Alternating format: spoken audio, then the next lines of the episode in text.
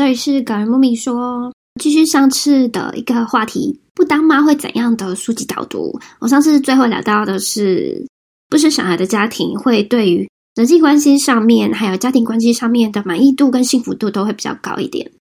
像我有一个朋友，他就是生了小孩之后，他觉得过去老公一些特别的优点，在他现在有了小孩之后，全部都变成是一种缺点。她没办法像过去一样接受自己的老公，就是那些高开销的兴趣，譬如说改装车，然后就开始变成他们两个之间争执的话题，而且同样让他觉得压力很大，是未来的开销该怎么办？而且他们又考虑到想要生第二胎的话，很多事情就变得更难。可是他在没有小孩之前，这些事情都对他来说蛮新鲜又有趣，而且他觉得跟他不太有太大关联，所以他也不会去做顾虑到，而且加上自己。照顾小孩子，生活圈也失去了蛮多朋友的。那再来聊到就是像离婚跟再婚这件事情，离婚再婚，其实我觉得有小孩的人在离婚之后会比较延伸很多的问题。我自己的朋另外一个朋友的姐姐，她其实是夫妻的关系不和，然后决意要离婚，而且闹得也蛮不好的。他们两个之间有一个小孩子，她自己后来有第二第二段婚姻。然后关系虽然蛮好，可是跟前夫的纠纷就让他觉得蛮精神崩溃，因为前夫一直有一些要求，不想让他好过日子，然后他就觉得蛮痛苦，因为好像是一辈子都断不了的枷锁，甩都甩不开。然后小孩子就像是夹在中间一样，两边都不是人，然后自己也觉得不快乐。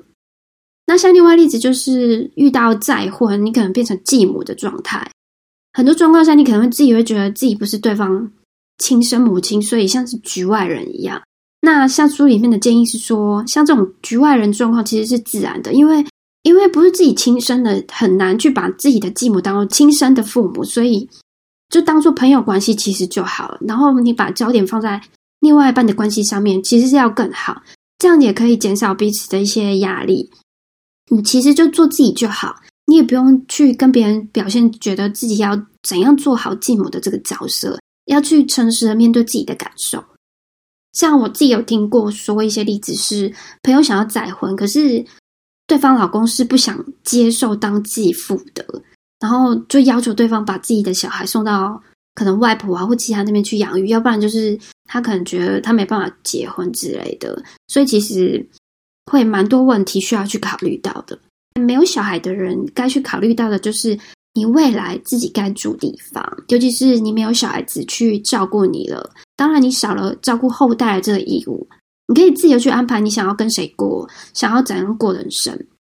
可是，在书里面有提到一个很有趣的未来住宅，我自己觉得我应该也会考虑到，它比养老院更像是一个社区。它的名字大概是像共同住宅社区啊、共享群居团体，或者是理念型的社区。你最终都还是会有自己单身一个人的时候，你得去考虑。这些社区大部分都是那种有健康意识、想法上也比较成熟、情绪成熟，然后对新的观念也比较开放，喜欢那种分享的生活，也喜欢关心别人，也同样非常热爱团体的生活，希望在个人跟团体之间取得平衡的这种模式的时候，就会蛮适合这种社区。它里面有说到一个故事，是有一个。就是丧偶的一个女生，女性，他蛮喜欢社区的那种团体的感觉，他不想要完全就是单独一个人，可是他又不想要去担任照顾者的身份，就是照顾自己的小孩。可是他同样，他也很关心社区的其他人的福利跟生活，所以他就非常这种社区互动，又可以建立自己的人脉去互相照顾，然后大家一起过比较更好的生活。我觉得还有另外一个蛮有趣的，我觉得我应该有机会会想尝试一下。当她老公过世的时候，她就开了一个露营车，然后到处居无定所的过那种户外生活。因为她自己本身就喜欢过户外生活，不想定在一个地方。当然，她同样在这中间也遇到很多开露营车的同号的朋友啊，然后也加入相关像露营车的女性的社团，他们的团友之间可以互相的照顾支援。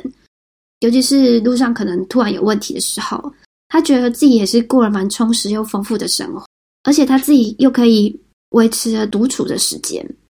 可是另外在书里面还有提到说，其实没有生小孩要去考虑到另外一件事情，就是会有一些没有生育过的妇女病，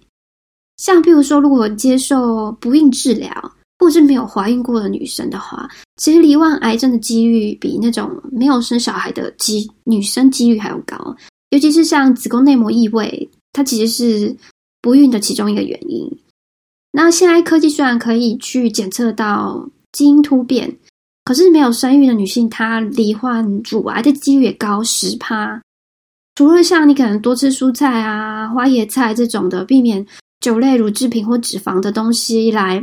降低风险之外，那像子宫癌的话，会比乳癌跟卵巢癌要更容易检测出来。那我觉得这个东西的提醒其实蛮好的，他其实也提醒我说该去注意到这一块。我自己就查加拿大，它相关的服务就是，如果你想做子宫颈抹片检查的话，那他们当地保险还是有免费的让你检查。在每家这边都有那种，他们叫 HPV 的疫苗，去抑制这些妇女病的癌症。那台湾当然也有那种子宫颈抹片检查的免费服务，像超过三十岁以上的妇女都会有健保免每年的免费一次检查，我觉得蛮好，我都会定期去。那我自己的朋友是因为他完全不知道，而且没有去做这个检查，所以等到他想要去生第二胎的时候，他就突然发现。去检查有肿囊，他必须要切除全部的子宫颈，而且他就没办法再生育了。虽然有生下一个女儿，可是他心里还会觉得他之后没办法生第二胎，然后还是觉得蛮遗憾的。另外一个需要去顾虑到的就是老年之后的生活。虽然很多人其实是不想去考虑到这件事，觉得其实还很远。尤其是像如果你选择没有小孩子的女性的话，我觉得如果是。应该是没有小孩子的夫妻都应该去考虑到这件事情。你们应该更要有，就是老了之后或死了之后的这些规划。因为你没有小孩，所以你没办法依赖后代。可是你还是会有需要依赖别人的时候，就比如说像失智症，他就一定得要别人照顾。所以他列了三项你必须去考虑到的，像在重大状况的时候，你想要怎样的医疗处理？谁可以代表你的代理人去替你发言？第二个就是，如果你没办法自己处理的时候，你的财产跟费用谁去做支付跟管理？第三个就是，如果你不幸去世了，谁去处理你这些财物？那你遗属人就是谁？所以在这三个部分的时候，你必须在你的遗属内去树立这些东西。那像譬如说，你老了之后，如果真的是生病需要有人照顾，当然有那种社区生活服务啊，或者是退休社区。或者是长照的退休社区，像是老人院那种开销，你在年轻的时候应该也要存一笔钱去安排自己老后的生活，也是蛮重要的。去提早的规划你未来会发生的事情。最后总结，当然除了这些，它里面还要聊到一些关于宗教跟心灵。不过这部分我就只是跳过了。那有些女生其实没有自己的小孩，她会选择去参与一些宗教，都会有那些小孩子来满足自己。希望跟生活中有参与小孩的心愿，其实也可以过得蛮充实自在，不一定说要自己去生，还是会有其他方式去解决，或者是去认养。我觉得也是一个蛮好的选项。如果你是喜欢小孩子而没办法生的，当然没有小孩其实有没有小孩的好处，你可以在心灵上比较平静、比较自在的过生活。可是我觉得在结婚之前，更重要的是。你们夫妻之间有没有做彼此认同的商议？不要等到事情发生之后，然后再去仓促的去面对你目前遇到的困境。如果提早有共识跟规划的话，可以降低了夫妻之间争执的几率，因为你们彼此已经聊过这个话题。你必须为你的抉择去做下负责。